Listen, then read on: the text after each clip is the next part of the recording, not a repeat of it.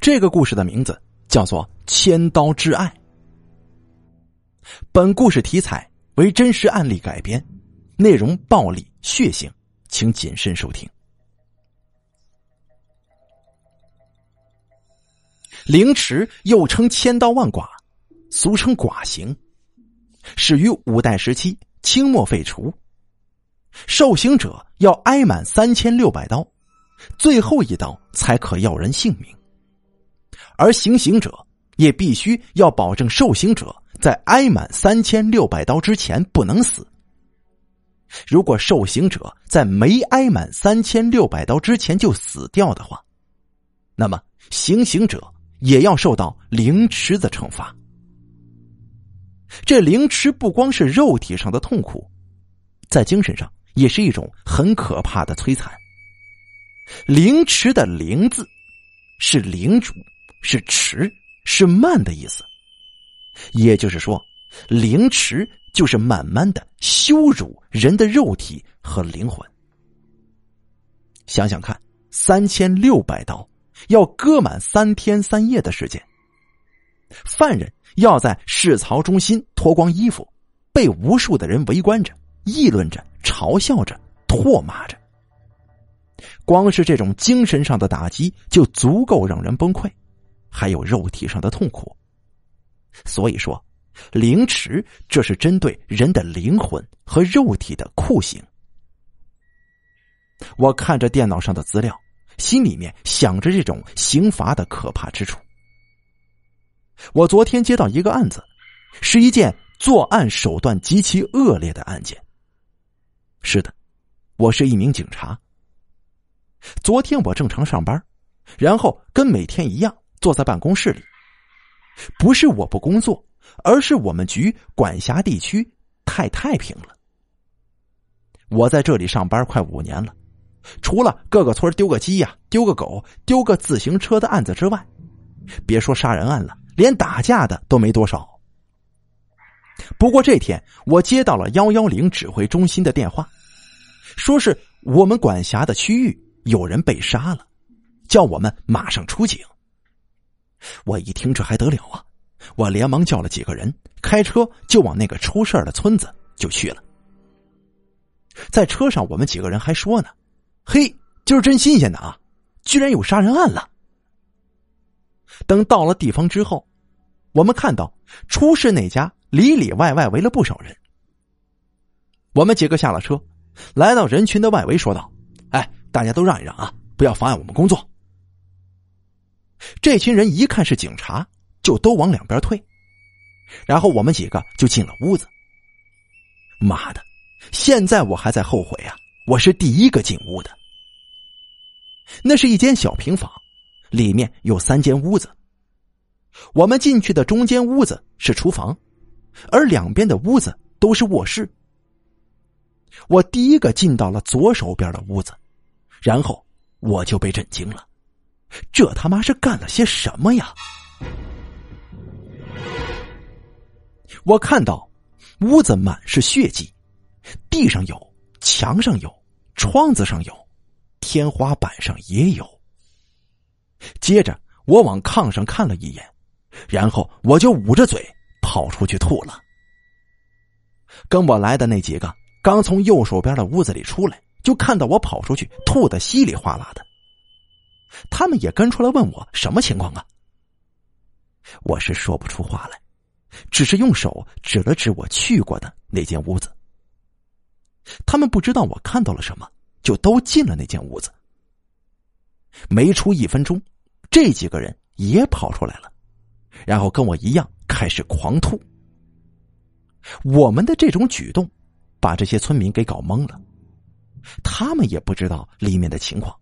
只知道这里边有人被杀了。本来还是有村民要进去看看的，不过被村长拦住了，说是不能破坏现场。而报案的人是谁，现在还不知道呢。过了一会儿，强尼先缓了过来，他走到我身边说：“我我操他妈的！早知道是这种场面，打死我也不进去啊！这凶手也也太他妈不是人了吧！”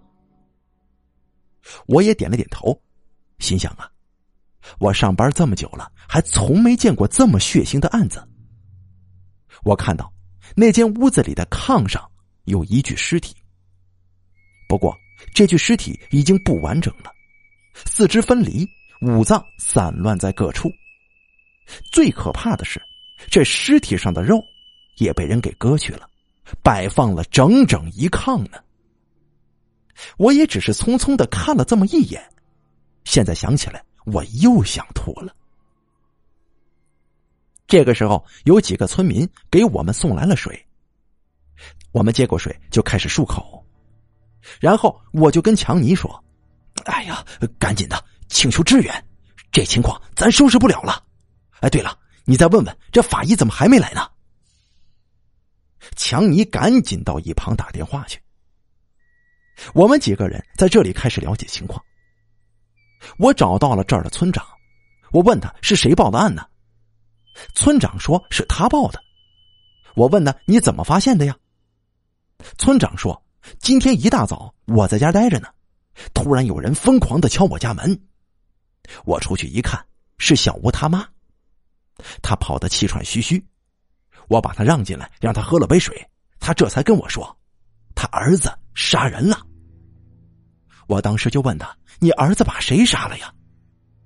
小吴的妈妈说：“是小严。”我问道：“村长，你说这小严是谁呀？”村长说：“啊，小严呐，是我们村里的一个姑娘。这个小吴一直想跟小严处朋友。”可是我听说呀，小严这姑娘一直都没答应。我问道：“那小吴呢？你们看到没有？”村长说：“没有，小吴不是一直都在屋子里吗？”我一听，当时心里就是一惊啊！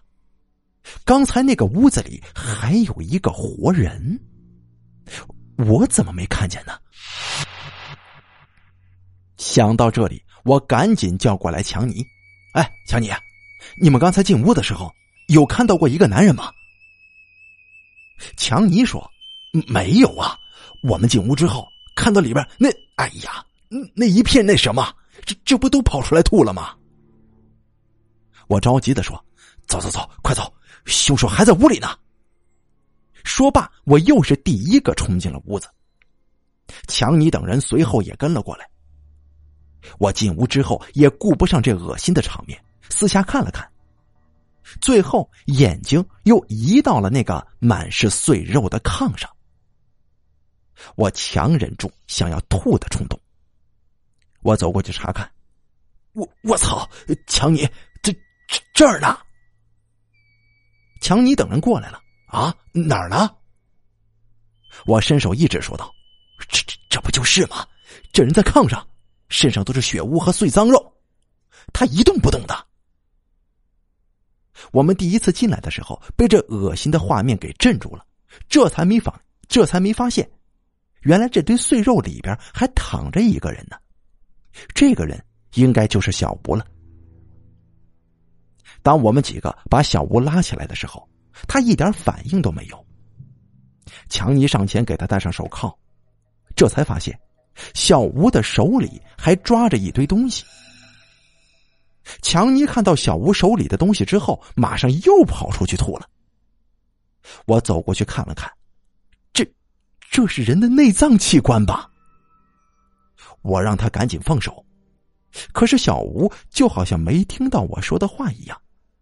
我又冲他大声喊了一句：“喂，你把你手里的东西赶紧放下来！”小吴这才抬眼看了看我，我看到他的脸上都是血污跟碎肉，简直形同恶鬼。我不由得心里有点发虚。小吴轻轻的说道：“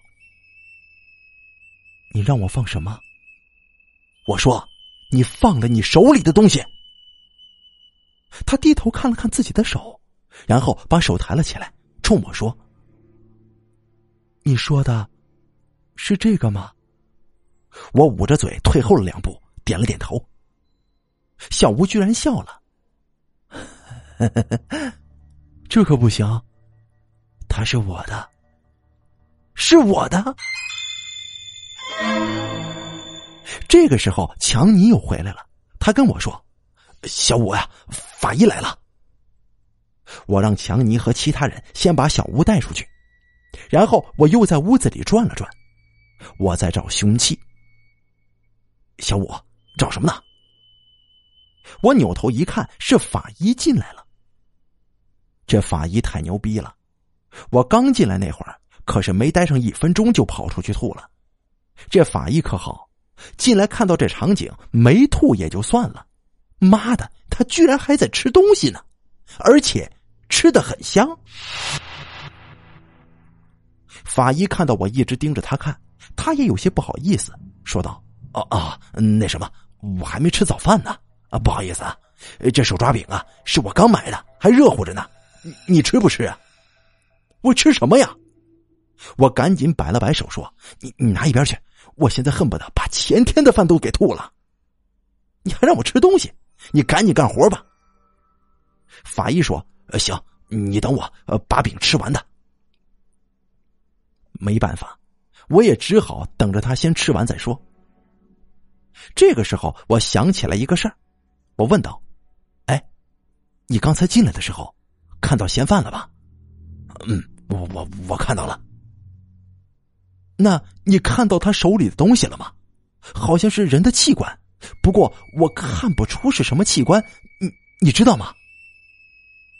法医把最后一块饼塞进嘴里之后说道：“那啊，那是嗯，那是受害人的子宫。”我捂着嘴又跑到外面了，我又吐了。我在外面一直等法医清理完现场出来。我看到他手里拎着两大袋子东西，不用想也知道那就是尸体了。我问道：“这这里面都清理干净了？”法医点了点头说：“啊，我在里面还找到一样重要的东西。什么东西啊？一台 DV 摄像机。我想这摄像机里边应该有重要线索。你们进去拿走吧，回去好好看看。”我又重新回到了屋子里。进屋之后，我看到一个木椅子上放着一台 DV 摄像机。我戴上橡胶手套，把 DV 拿起来看了看，好像快没电了，我就把它装进了证物袋里。嫌犯已经把我，嫌犯已经先我们一步被带走了。一会儿会有其他的警员过来封锁现场。出去之后，我招呼强尼一声，我们几个人就回到了局里。回局里，我先把那台 DV 充上电，提审犯人的事儿就不用我管了。下午的时候，我把那台 DV 摄像机充电器就给拔掉，连上电脑之后打开，我看到里面就一个视频文件，然后我就很手贱的点开了那个视频。视频打开之后，我看到一张人脸。那是小吴的脸，他正把摄像机放到高处，固定好之后，他又转身走了出去。过了几分钟之后，他又进来了，不过这回他进来的时候身上扛着一个人，这是一个女人。这个女人好像正处于昏迷当中，然后小吴把这个女人平躺着放到了炕上，再用绳子把他的双手给绑好。我看到这个女人身上穿着白色的 T 恤衫，下身穿着浅色牛仔裤。这么说，这个女人就应该是那死者小严了吧？接着，小吴开始在小严的身上乱摸，好像是很急切的样子。先开始摸小严的脸，然后是脖子、肩膀、胸部、腰，直到大腿。我看了有十分钟的时间，小吴都在抚摸着小严的身体，而小严则是一动不动。这个时候，小吴开始脱小严的衣服，然后脱完衣服之后，又是将近十分钟的抚摸。我心里想着，看来呀，这小子接下来应该是脱自己的衣服了吧？不过，我想错了。小吴并没有脱自己的衣服，因为小严醒了。他刚开始的时候有点发懵，接着就开始疯狂的挣扎着，但是没用，他的双手都被绑着，而小吴正压在他的身上，他动不了。小吴还用手死死的捂着他的嘴，他也只能发出呜呜的声音。这个时候，我看到小吴另一只手伸进了自己的裤子口袋里，在掏出来的时候，多了一把刀片应该是那种装修用的刀片然后他把刀片用力的在小严的脖子上那个发声的位置就割了下去。是的，他割断了小严的声带。人的声带被割掉之后会怎么样呢？现在我知道了。小吴放开捂着小严的那只手之后，我听到了一阵扑扑啦啦的声音，好像是风吹破布条的那种动静。然后小吴又开始摸着小严的脸，嘴里还说着话，好像是在说：“小严，你知道我有多爱你，你怎么就是不懂呢？你看，非要弄成现在这样子，多不好啊！”听不太真切，声音很小。说着，小吴用刀片狠狠的在小严的身上割了一刀。小严的身体立即一阵痉挛，表情也很是痛苦的样子，大张着嘴巴，可就是喊不出声音来。小吴接着说：“小严，我知道你不相信我是爱你的。既然你不相信，那我只好把你留下来。”我要把你永远的留在我身边，就在这间屋子里，好吗？我知道你会同意的。说完，小吴用刀片在小严的手臂上割掉了一块肉。我能看到刀子割掉肉之后，那鲜红色的肌肉纤维跟白色脂肪，还有那喷出的鲜血。小严疯狂的摇着头，他的眼泪像洪水一般的流下来。小吴压在小严的身上，开始用刀片一刀一刀的割着小严手臂上的肉。我看的冷汗都流下来了，这人他妈得有多狠呢？说实话，我有点怕了。我先把画面暂停，然后颤抖着拿出手机给强尼打了个电话。一会儿之后，强尼来到我的办公室，问我什么情况。我说：“你你自己看看就知道了。”说完，我继续开始播放下面的内容。没一会儿，小严手臂上的肉被割的差不多了，小吴开始割另一条手臂。而当时小严的脸色很苍白，身体在一下又一下的挣扎着。但是因为这流血和疼痛的原因，他已经没什么力气了。小吴把另一条手臂的肉割掉之后，又把差不多只剩下骨头的两只手臂给硬掰了下来。有的地方连着筋肉，被他用刀片给割断了。然后开始割小严的上半身。小吴先是抚摸了一会儿小严裸露在外的胸部，然后用刀片一块一块的割下了胸部上所有的肉。我扭头看着强尼，只见这小子脸色发青，冷汗也冒出来了。强尼看了看，他也很害怕呀，他说道：“这这他妈哪里是凌迟啊！”哎呦我操！小五，你自己看吧，我他妈再也不能看了，这太吓人了！我这俩小腿肚子呀，都快朝前了。我一把按住了就要跑的强尼，说：“喂，你跑什么？你是一名警察，咱们现在是在收集犯罪资料，你给我坐着接着看。”这画面还在继续，小吴正在用刀片割着小严大腿上的肉。人的腿部神经跟血管比较多，对疼痛可是很敏感的。我能清晰的看到，当小吴的刀片划过小严大腿的时候，小严已经没有力气的身体又开始挣扎起来了。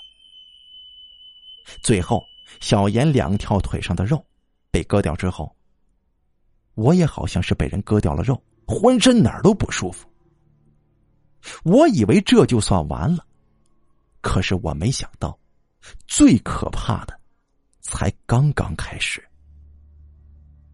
只见小吴抬起头，先是对着摄像机笑了笑，他那满脸是血的样子显得很是诡异。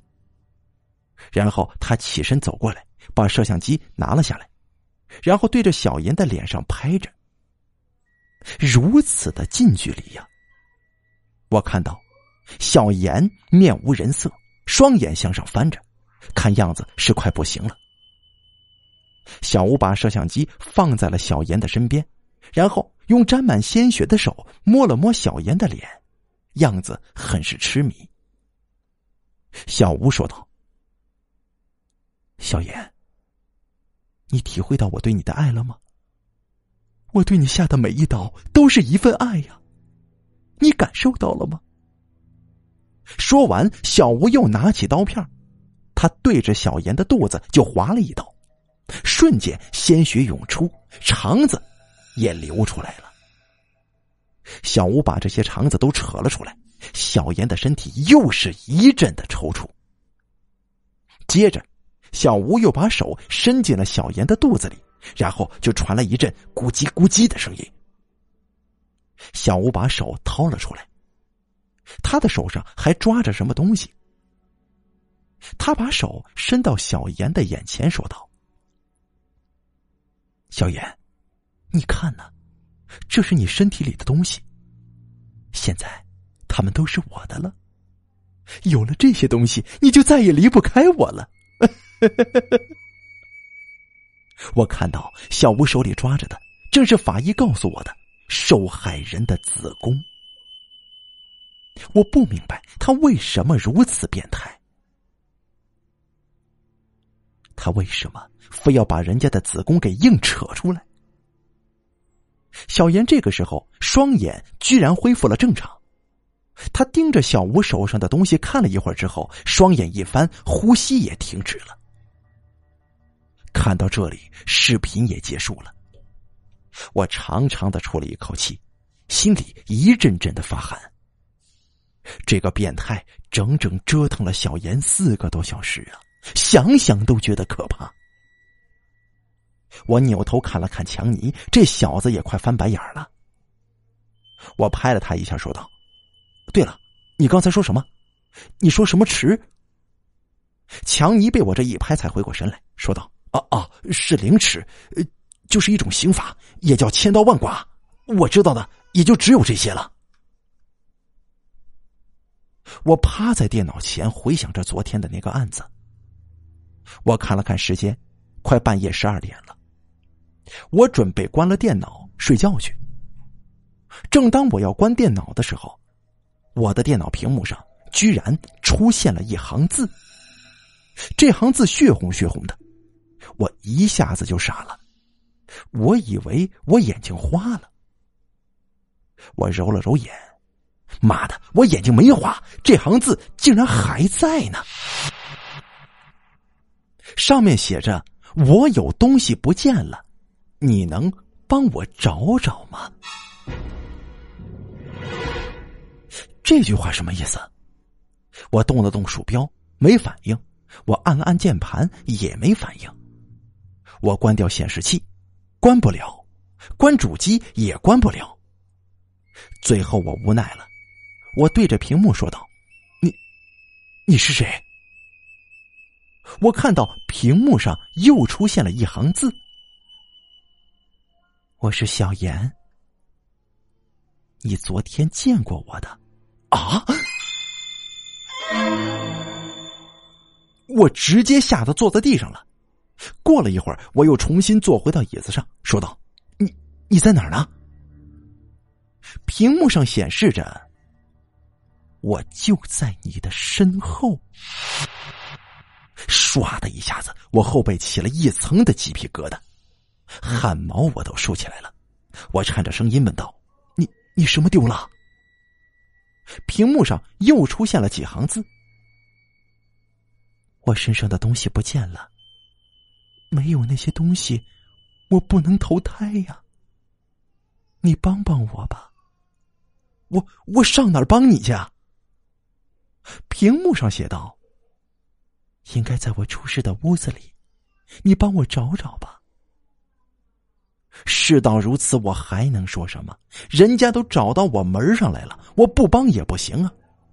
我说：“呃，好，我这就帮你去找找。对了，你得告诉我你丢的是什么呀？不然我怎么找？”屏幕上写着。是我身体里的东西。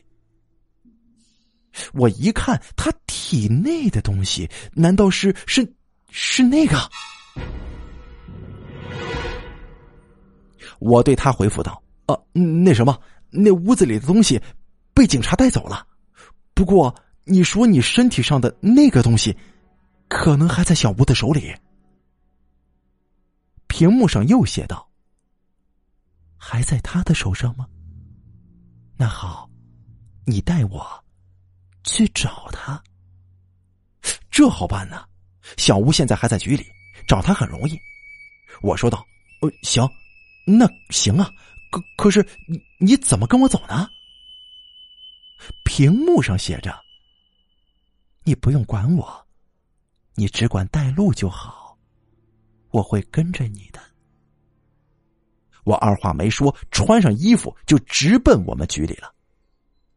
走进警局之后，我看到了正在值班的强尼，我走过去问道：“哎，强尼啊，那个犯人呢？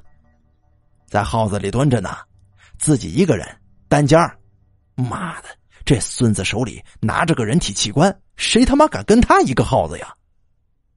我说道：“什么？他手里还攥着呢？嗨，可不是嘛。”你说那玩意儿谁敢上去跟他硬抢啊？我咳嗽了一声说：“哦，我我去看看。”强尼对我摆了摆手说：“哎，要去你自己去啊，我这刚吃完宵夜，你得让我肚子里边存点东西呀。”我懒得跟强尼废话，直接就去了关人的耗子。到了之后，我看到小吴正低着头坐在地上。手里还拿着血淋淋的器官，我对他说道：“小吴，你把你手里的东西放下来吧。”小吴没理我，我刚要再开口劝他的时候，我突然感觉背后一阵凉风吹过，情不自禁的我打了个哆嗦。而这个时候，小吴却开始莫名的笑了起来：“呵呵呵呵呵你来了，你终于来了。”我就知道，我就知道，没有这个东西你是走不掉的。来吧，小严，我知道你也会爱我的。来吧，就像我爱你一样，你来爱我吧。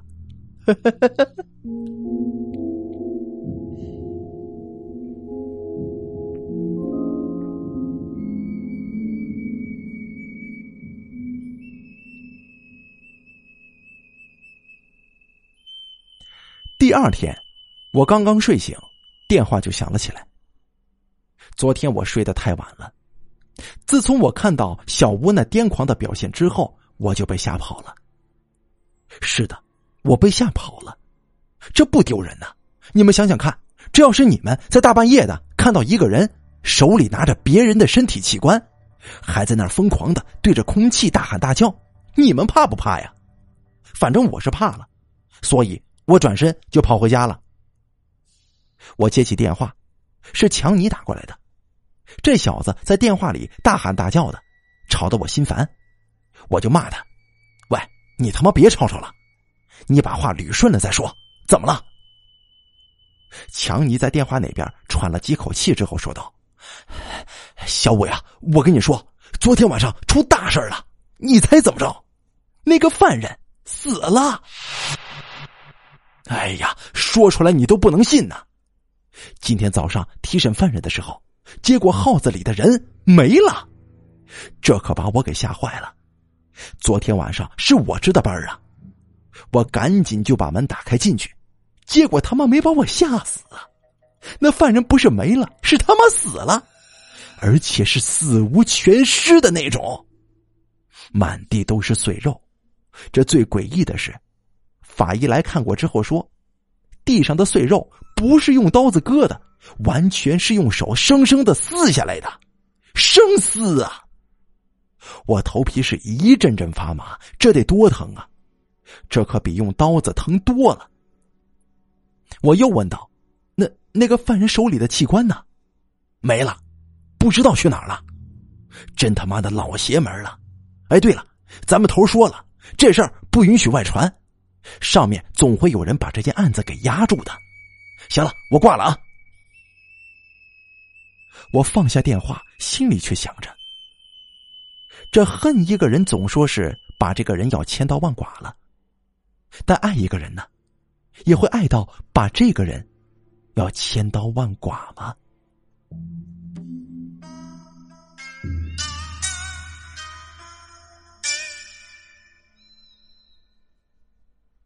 好了，千刀之爱的故事演播完毕，感谢您的收听。